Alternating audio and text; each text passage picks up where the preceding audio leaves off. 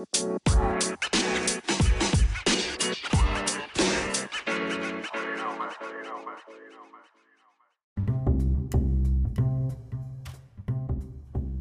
んにちは。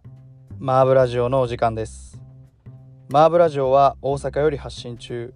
パーソナリティは私、シュンがお届けしてまいります。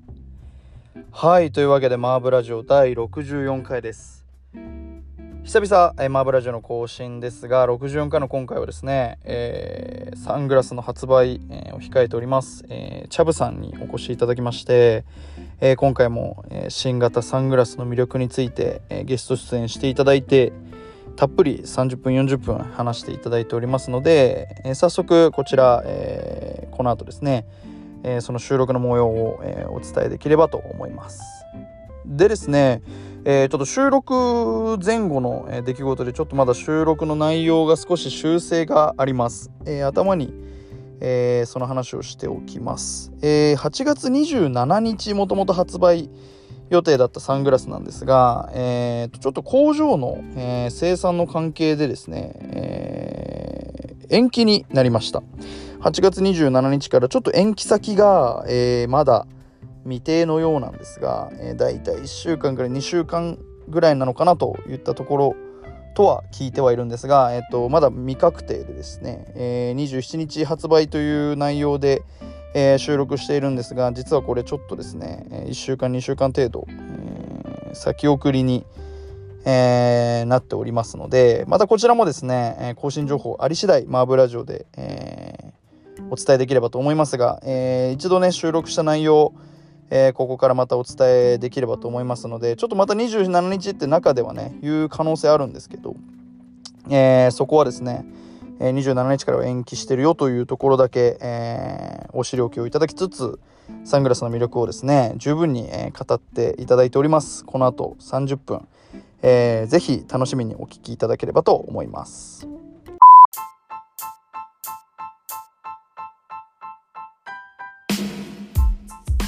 というわけでマーブラジオ久々のゲストということでですね今回も、えーソーリーやブートレグからチャブさんにお越しいただいておりますよろしくお願いしますよろしくお願いします。よろしくお願いします岡山の現代アーティストことチャブさんはい。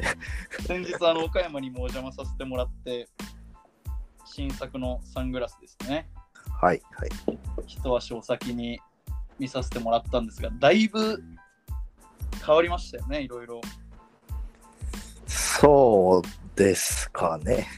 うんまあ、形前から見た形みたいなのはあんまりちょっとは変わったんですか？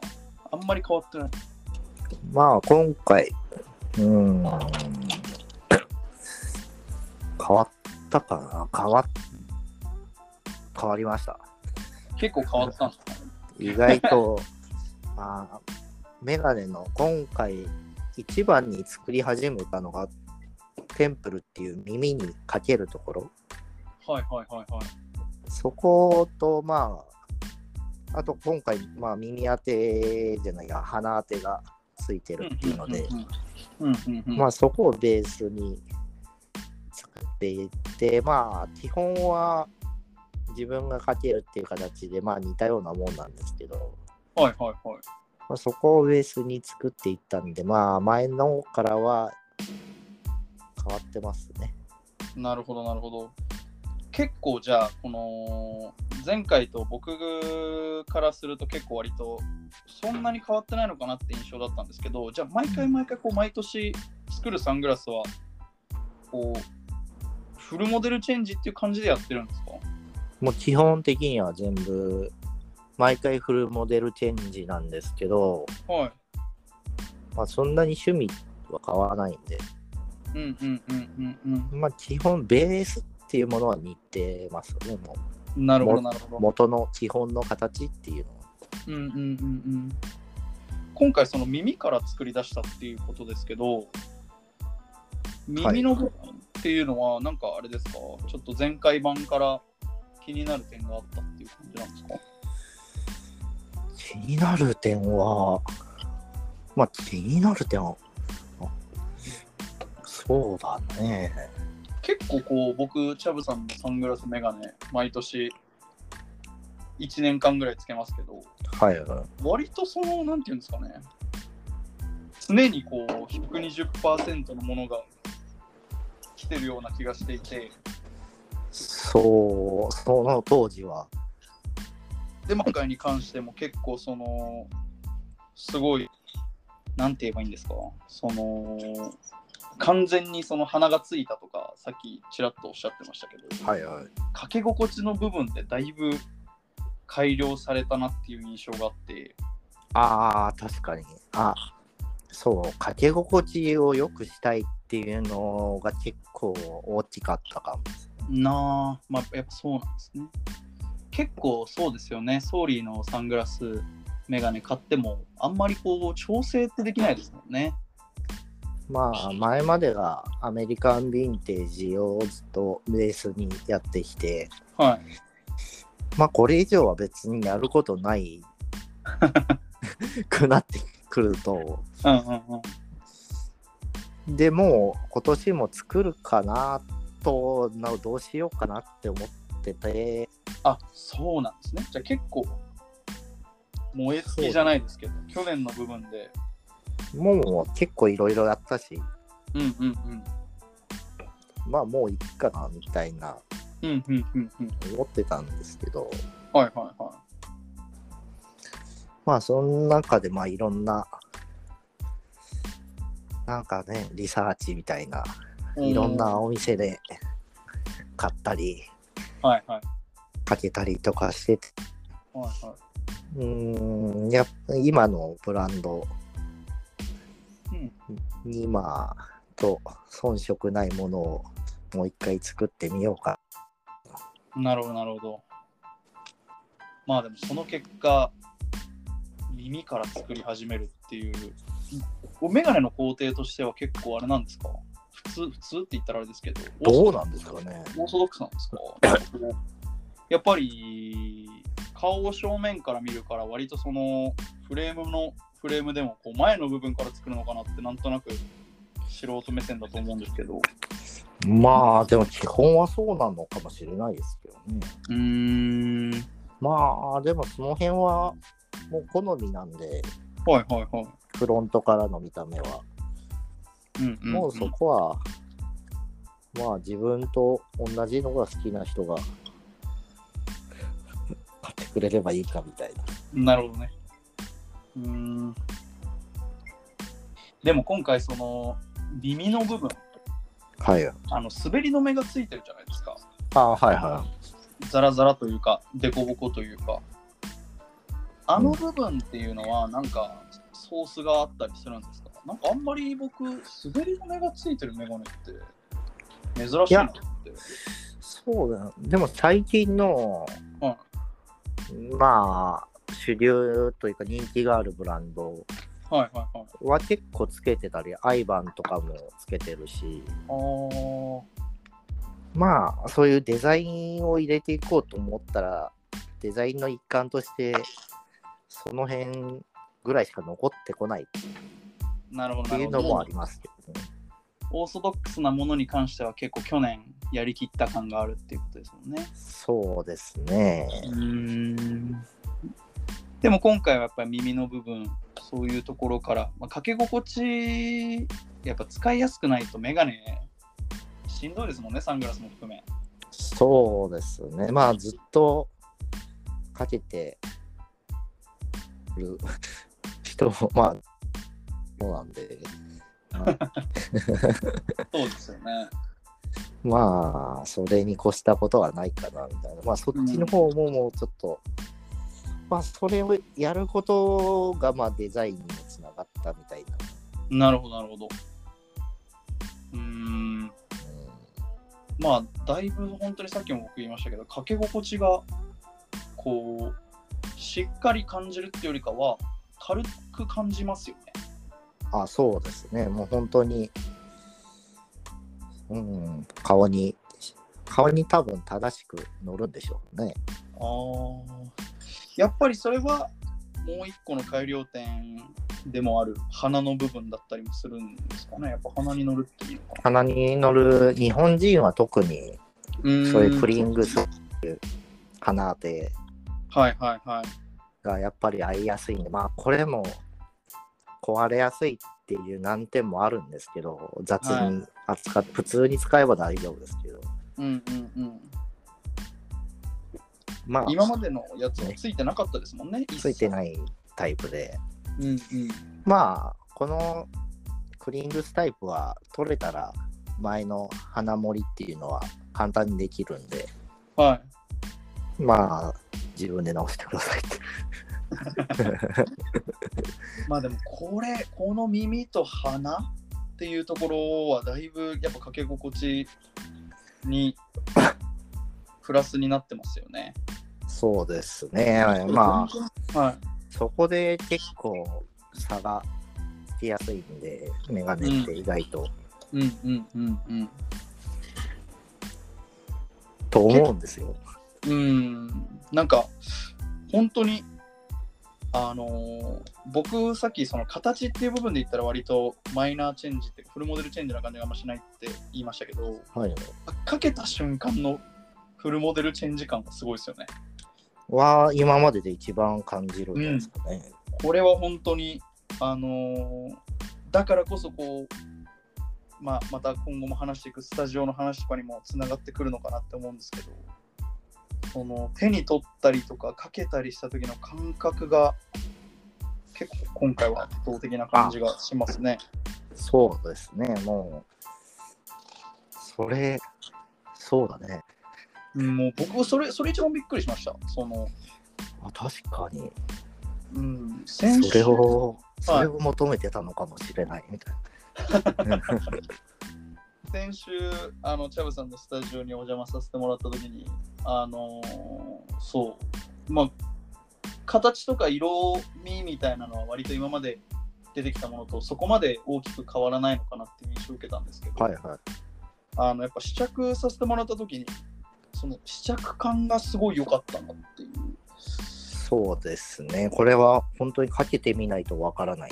うん、これ本当になかなかこのラジオとかじゃ伝わりづらい伝わりづらいとか完全に伝わらない部分だと思うんですけどおそらく伝わらないんですよね。うんうん、これは本当になので一度絶対かけてもらいたいですけどなかなかそういう機会もね今やっぱまだコロナ流行ってますしまあ、そうです。うーんえー、でもやっぱやっぱかけ心地ですよね今回。だだって結構サングラスとかメガネってかけてる時間長かったりするじゃないですか、かなり長いですよね。やっぱ鼻痛くなったりとか、うん、耳痛くなってとか。で僕とか顔が大きいんであの頭痛くなったりとかするんですよね。耳の耳当てがきつすぎて。ああ、はいはいはい。でそういうのがあるとかけなくなっちゃいますもんね。デザインかっこよくてもそうだよね。そういう。んやっぱ車運転してても1時間2時間運転して頭痛くなっちゃうとかけなくなるなっていう印象なのでそういう意味では今回のシャブさんの新しいサングラスは倍の時間まで。だいぶあれですよねその実用性によより特化今までよりしたっていう感じがそうですね。もうあります実よね。用と感触と、うん。かな、そういう手に取った時に初めてわかるっていうのをうんうんうん。随所に。そうっすよね。僕だって最初に手に取った時軽くなりました？って言いましたもんね。あ、言ってましたね。そうそうそう。本当にかけ心地が軽くなってて素材とかは変わってないですもんね。その素材はもうアセテートのままで。だからそれは前回と一緒だと思うんですけどしかも重くなってるっていう鼻の部分とかも含めたら。トータルで見ればちょっと重いはず。うーん。だからやっぱり支える部分がしっかりしてるとかけ心地もガラッと変わるっていう。そうですね。ねえあれ不思議でしたなんでだろう。チタンの力か ちょっとこうスピリチュアルライクな。いや、本当になので、結構そうですよね。今まで、結構であれですか？今までのサングラスも全然手に入んなくてっていう方とかもまだやっぱ多いいやー、それは都市伝説じゃないですかね。都市伝説本当かなと思うんですけど、これだけあって。うーん。だって今まで多分何千個ってクラスですよね。いや、それはないけど、あ何百個ですか？何百個でトータルしたら、それはね、1000個は超えるけど、うんうんうん。割とやっぱこれ毎年言ってるんでちょっとすここまで来ると嘘なんじゃないかみたいな話にもなりますけど今回もまたいいですよね。今回はいいですよ。今回。毎回やっぱりさっきも言いましたけど毎回最高傑作ですもんね。これは、まあ、前の時もその時はそう思ったんですけど、うんうんうんうん。前の時より、そうやった結果の満足感はかなり大きいような気がしますね。そうですよね。やっぱかけ心地って部分と。とか、他にまはでもあ、そうだね。カスタムもできるようになったんですよね。これは？カスタム？カスタムというかレンレンズの色とか。ああ、レンズの色は、まあ、カスタムは、まあ、いや、どうだろう。まあ、何種類か選べるんですけど、はいはいはい選べるけど、まあ、実際、オンラインでは、まあ、その時にあるものを出すようになると思うんで、カスタムとは言えるかな？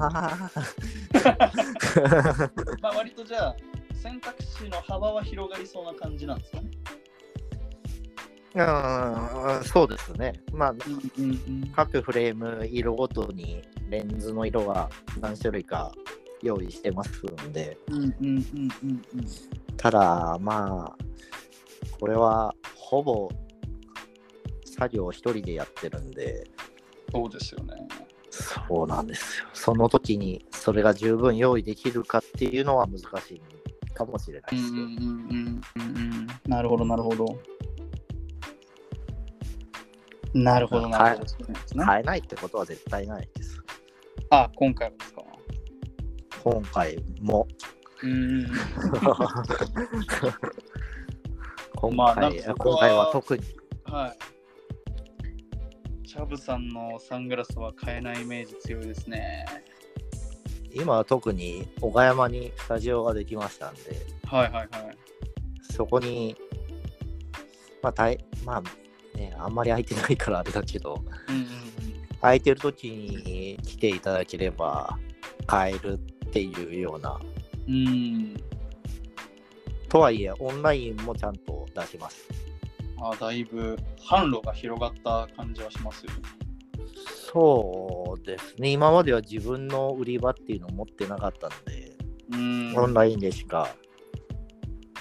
ただね、岡山なんか誰も来ないと思うんで、いやいやいや、岡山はいい街ですよ。なかなかでもね、今はもう、このご時世もあって、そう簡単には、そうか、まあまあまあ、そうですね。このラジオ、やっぱり圧倒的に東京で聞いてる人が多いんで、そうなんですよ。大阪と岡山の人が今喋ってますけど、やっぱ東京から岡山って僕、この前ちょっとやっぱ車の中で考えてたんですけど、遠いです遠い、遠い。岡山の人がさ、東京に行くっていうのはあり得る？んです、全然。はいはいはいはい。東京の人が岡山に来る理由なんか何もないですからね。いやいやいやいや、それはまあまたいろいろあるんでしょうけど、まあ岡山ってすごい東京の人からすると遠いかもなっていうのは、そうでしょうねどこにあるかも知らない人も多いと思うし。海外みたいなもんですからね。まあどうなんだろう、いやでもまあ、うーん、どうなんですかね。結構だから、うん、割と購入される方も、やっぱ、まあ東京多いでしょうけど、東京に多いですねあるんで、関西の人も多いんじゃないかなって思うんですよ。岡山、関西と岡山だったらまだまだ車で2時間半とかそういうレベル。あ、そうですね。もう大阪からだったら2時間で。うん。電車乗ってもね、早いですし。そうだね。新幹線だったら1時間ちょっと ?1 時間ぐらい？うんうん大阪からは。うんうんうんうん。そんぐらいです、そんぐらいです。で、ね、駅前もすごい発達してますし、うーん そこはなんとも言えないですけど。でも、あの、あれですね、本当に夜も楽しい街ですしね、まあ、スタジオの話も後でさせてもらいたいですけど、はい。で、それ以外はサングラスは、今回はマイナーチェンジ的な部分、まあ、さっきはかけ心地って部分は大きく変わったっていう印象だったんですけど、他で割とこう、こう結構変わったんだよねみたいな部分ってあったりするんですか？まあ今回、あのウィノーナとケイトという2つのモデル。はい。で、ウィノナっていう方が今までノエルっていうタイプのウェイリントはい。割四角っぽい感じですね。ン。そうですね。で、ケイトっていうのがリアムの後継タイプのちょっとキャップっぽい感じで、はい。釣り目な感じ。まあ基本ではマイナーチェンジ？いや、あーマイナーチェンジっぽく思う第一印象がそう思うと思うんですけど、うんうんうん。今まではずっとアメリカのことしか考えてなかったのが。基本これ両方ともヨーロッパのテイストとかがメインで考えた同じような形っていうのなんで、うーん。そうですね、随所に違うところが。まあこっちのビノナの方なんか、はいはいはい。まあ、タートオプティカルとかのウェイリントンっていうよりはもうパフランスのパリジャンっていう有名なウェイリントンの形をベースに。作ってるんで、これは実は結構意外と比べたら結構違うんです。あの、あれですか、結構幅大きくなりました？気のせいですか？あ幅そうだね幅というかこのこめかみの部分を木っていうんですけどはいはいはい。そこが突き出たのが角っていうのでうん。リムホーンって言ったりするんですよ。はいはいはいはい。で、なんか古いメガネだと、リムホーンがほんと角みたいにビヨンって伸びてるのが多くて、はいはいはい。まあ、その感じを結構出したいなと思って、ほうほうほう。そこを伸ばしてるんで、ちょっと横が伸びたように思うかもしれないですね。うーん。なるほど。うんへえ、なるほどなるほど。じゃあ結構もうデザインベースから今回は全然違うんですね。デザインという、そうですね。まあデザインの元になったのは一緒かもしれないけど、うん。まあ考え方が結構全然今まではずっとアメリカのヴィンテージはい。風をずっと追い求めてやってきたのがヨーロッパのこともが結構メインで考えてるんでうん。結構考え方が違うみたいな。なるほどなるほど。まあだいぶそうですね。型まあ僕は割となんかどんどんこうフィット感が上がってるかなってさっきのちょっとかけ心地の部分にも通ずるかなって思うんですけどあと割と正面から見た印象がシャープになってたような記憶があるんですよね。ああまあそうですよね。その耳のところを改良した結果はいはいはい。前までは7枚帳場と若干存在感のある感じだったんですけど、サイドが。はいはいそこが5枚帳板に変えて、ちょっとスマートな印象なんで、はい。そこに合わせて調整して変えてるんで、結構シャープな感じでしょうね、おそらく。うんうんうん。まあ、やっぱそうなんですね。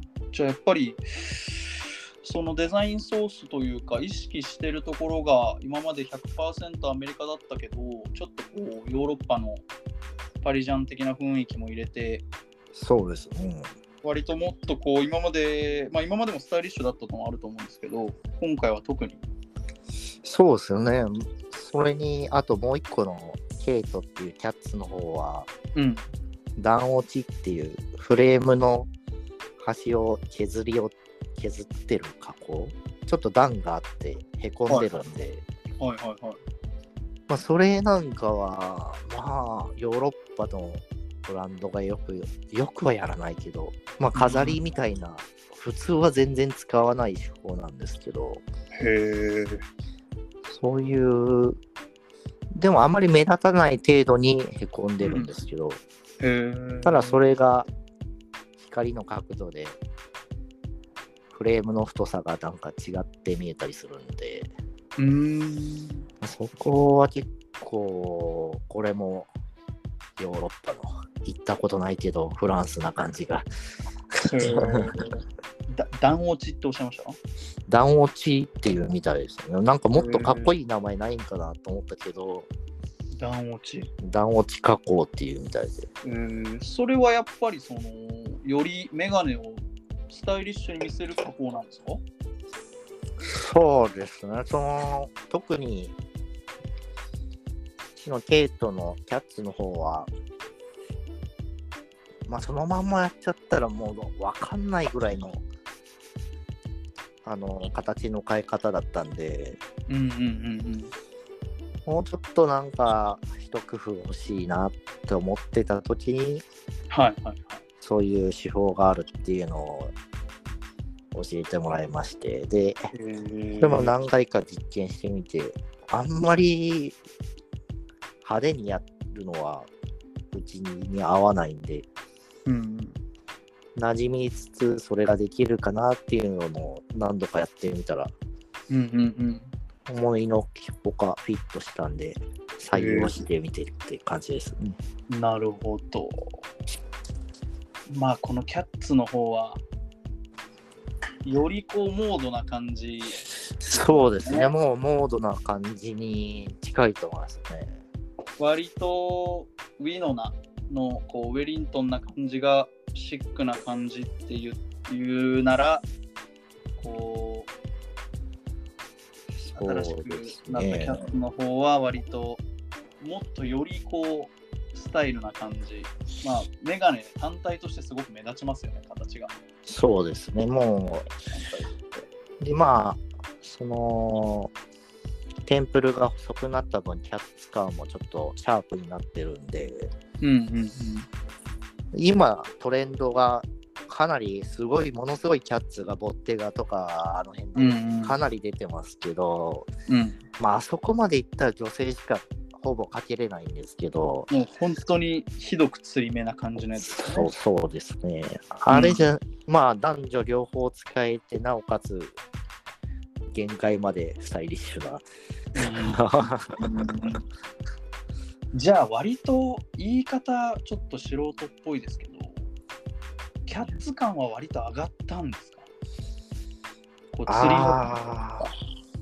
ただ、レンズ自体の形は変えてないんで、うんうんまあ、キャッツ感が上がったっていうか、より、どうだろう。うーん、上がったんかな。う んなんか僕とかはあのウェリントンな形で割とコンサバっぽい サングラスしかかけないんであれなんですけど割とそのあの釣り目のキャッツの方はい。が好きな人ってもうとことんこうキャッツ感を求めるじゃないですけどああそれが太い感じを求めてるようなイメージがあってそこまでじゃないですよ、まあまあまあま実は。あでもあのあれですよね並べると全然違いますもんね並べるとそうですね。今までのはもっと丸っこく感じるんじゃないですかね。うんうんうん今回のはもっとエッジが立ってる。まあ、段落ち加工もあって。うんなるほどこれはだから今までのもともとキャッツの形ってなんなんていう名前でしたっけ？もともとはリアム・ギャラガーじゃない。リアムです。リアムだからもともとリアムを例えば持っててっていう人も今回のキャッツのやつはもっとキャあの逆に言うとその形が好きな人からするともっといい理想の形になってるんじゃないかなって思いますね。そうですね。多分ずっとかけてくれてる人はもう馴染んでてる形が、まあ、今回かけたより新鮮なエッジを感じることができると思います。うんうんうんいや、だからそれは、やっぱり、あの、チャウさんと会うといつも言われますけど、去年のものは全部壊してくださいっていう話になりますね。そうですね。SDGs とはまるで真逆ですけど。そうですよね。でも年間にやっぱ1本は絶対出てくるんで、その古いのは 徐々にななくすか壊さないといいけないですね。そうですね。これは難しい問題ですね。非常に。うん、悠々しき。また自分でも古いのかじってるから。うん。いや、いいですもんね。その新しいの、言い方あれですけど、新しいのかけなかったら古いのも全然いいですからね。そうですね。ただこれまた新しいのかけちゃうと、そうですね。もうやっぱり時代は変わるんで、うん時は流れますから。なるほど、なるほど。全然違いますもん、本当に。全然違いますね、本当に。あの僕が一番やっぱ感じたところは書き心地だったんですけど、今、チャブさんおっしゃってたみたいに、デザインのベースの部分ももちろん全然違うと思いますし、それをきっと感じていただけると、まあ、こういうどっか取扱店さんとか、どっかで実際見てもらって感じることもできるし、まあ、うんオンラインの人も届けばわかる わかるかな。そうですよね。そうですね。まあ、オンラインをもう決して少なくするってことは考えてないんで、はいはいはい。まあもうじゃあ、オンラインもオフラインもそうなですね、均等に、それかもともとオンラインの人が支えてくれてたんで、うんうん。そこをなんか店作ったから一気にそっちを減らすってことはしないです。まあ、岡山の店なんか別にもうね、愛好家たちが来ればいいぐらいで。まあでもね、あそこもすごいいいスペースというか、まあ僕はショップってスタジオっていう方がなんかこう似合うようなイメージを持ったんですけど、あそこもまたいいスペースですので、その話もね、ちょっと後で聞きたいなと思うんですけど、まあ2種類いつも通り形になって、えっ、と、どんな色、カラーがあるんですかね、フレームに関しては。まあ、定番のブラックと、はいはいはい。あとまあ、デミっていう別光がうんあったり、あと、まあ基本的には、ああいうブラウンのクリアとか、うん。クリアのイエロー、クリアとかが、まあ、基基本の色を、今までと似たような色。を、はい。まあ、あの店舗とか、そのタイミングによって出る色がこだわ違うんで、うんうんまあ、いろんなところで、まあ、まあね、巡り合わせで。そうですね。なるほどなるほど。じゃあ27日、えっと、ソーリーから出る新しいサングラス発売ということで、オンラインも27ですか？オンラインは、多分27無理だと思うんですけど、28うんうんうん。になると思うんですけど、28かな、28に。一応27はちょっと出す余裕がないと思うんで、なるほどなるほど。オンラインは28で、岡山で27ですかね？いや、岡山と、まあ、これ正しくいけば東京、まあ東京のシエスタさんとか言っても大丈夫。シエスタさんとはい。岐阜のゴーテラレキャビネットさんとキャビネットさんと大阪ではボヤージュキッズがでもボヤージュキッズは27じゃなくて翌週になると思うなるほどなるほど。3日ですね。おそらく多分、うんなるほど。これもまた、ボヤージュキッズっていいお店ですよね。もう不思議な店ですよね。これもなんか、社長さんらしい。とんでもないロケーションに あっチョイて、スやなと思いますけど、まあ基本東京、大阪、岡山とかでは手に取れると。うん、あと岐阜もね、岐阜か、岐阜は。他の店でも取り扱いするのかな。まあ、今の段階ではその店舗しか、というかその店舗分しか用意できないって感じなんですけど、また縁があれば。うん、なるほど、なるほど。そういった形で、まあ、9月20あ、ごめんなさい、8月27、28に乗り遅れても、割とチャンスはありそうな感じですね。あ、全然ありますね。もう、ん。そうなんです。その全ての作業を一人で、ほぼ一人でやるというのがだいぶ問題になってまして。やっぱ、岡山一のブラック企業に、そうなんですよ。そうですよね。し、まあ、当然、発売日に全て出来上がるってことはありえないんで、半分も出来上がらないんで、うんうんうんこれからどんどんタイミングを見て、いろんな、いろんな販売方法で、なるべく、あの、発売日に希望の色が絶対変えるほど用意はできないと思う。どうかわかんないですけど、全然変えるかもしれないですけど、うんうんうん。まあそうじゃなくても、突然夜中に出たりとか、またちゃんんと告知したりとか、なるほど。いろいろやって手に入りやすいようには、まだそれだけ売れればだけどね、いろんなパターンでいろんなパターンでやろうやろうと思うというか、やらざるを得ないというか。なるほど、なるほど。じゃあまあその日を楽しみに、またちょっとそうですね、ソーリーの新しいサングラス。まあ今まで持ってる人もぜひね、この1本買ってほしいですし、来週、えっ、と、今まで手に取れなかった人も今回、割とファン路も広がったというか、手に取れる回数が増えたような気もしますので、そうです。まあ、実際、目に触れる機会は増えると思います。なぜ、岡山がありますので。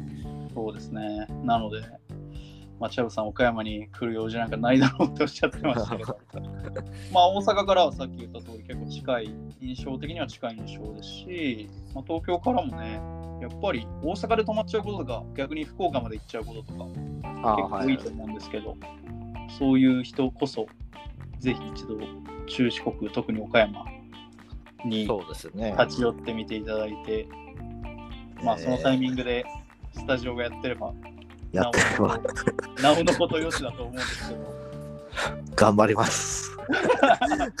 なので、あの皆さんぜひこのラジオを聞いてくださってる方はですね、ぜひソーリーの新しいサングラス買ってみてくださいっていう感じですかね。そうですね。あ、はいそうだ。大事なことを忘れてました。はい。あまあ、サングラスはもちろんなんですけど、あと箱とケースが。そうだあったじゃないですか、箱とケース。これが最高なので。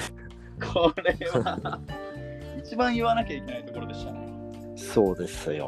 本当にこれも人の手がかかりまくったというのを十分に考え感じてもらえると思うんで。そうですね。またあと、あの、おまけ、おまけもついてますもんね。そうですね。おまけのナンバリングがされた服、まあ、それはまた見てくださいみたいな。なんとなんと言えばいいかよくわかんないんですけど。あーまあこれはだいぶ今まで最今までのサングラスの中で最大の大きさの箱ですよね。そうですね。箱、もう最大の大きさになってますんで。もう去年とか一昨年のと比べると2倍ぐらい。そうですね。もう今、はい、2倍以上ですよね。これだったら3。倍ぐらい多分縦で入っちゃいますもんね。そう。やっぱりアナログレコードの人気もありますし、大きいのはいいですよ。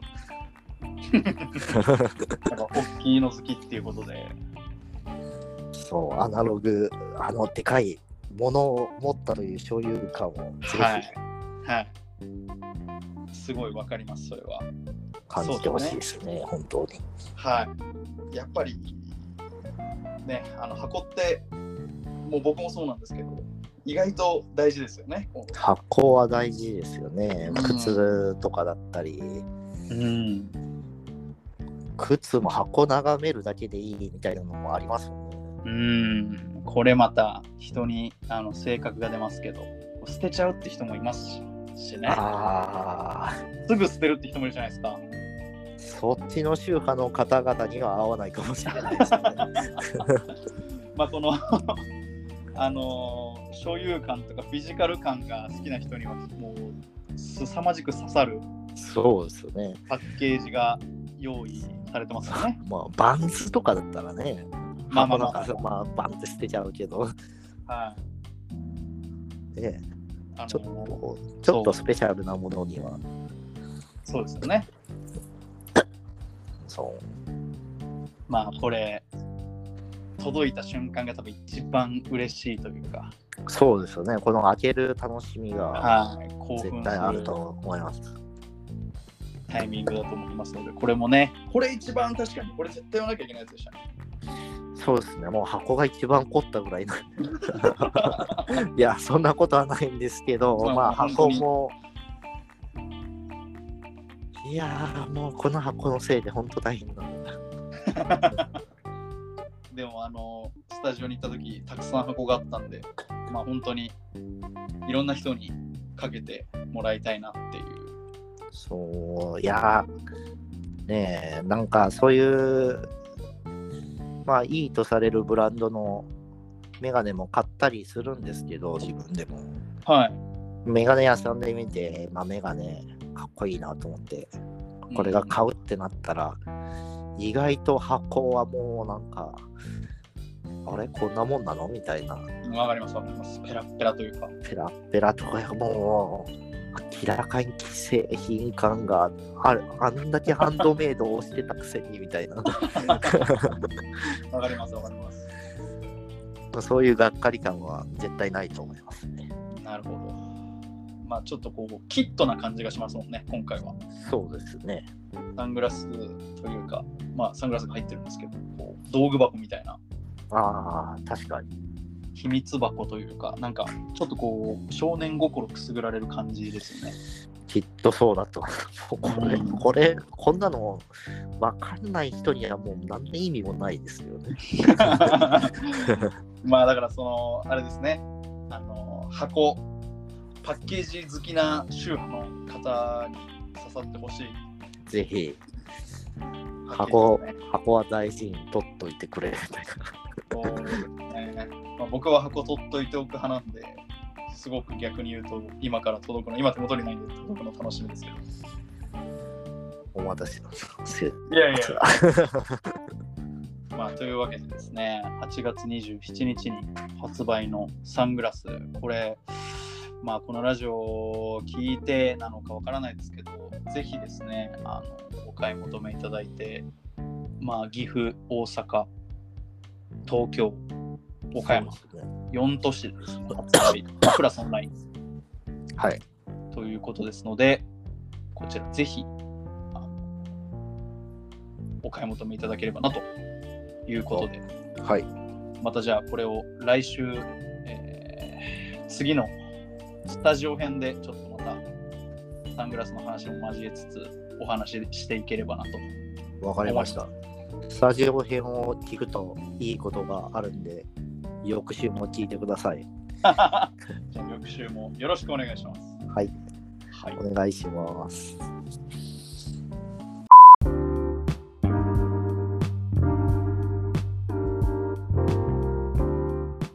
マーブラジオ64回エンディングになります。というわけで今回は、えーマーブラジオ、えー久々の更新になってしまいましたが、えーチャブさんの新型サングラス、えーソーリアブートレグオプティカルからですね、えー新出る新型サングラスについてお伝えしてまいりました。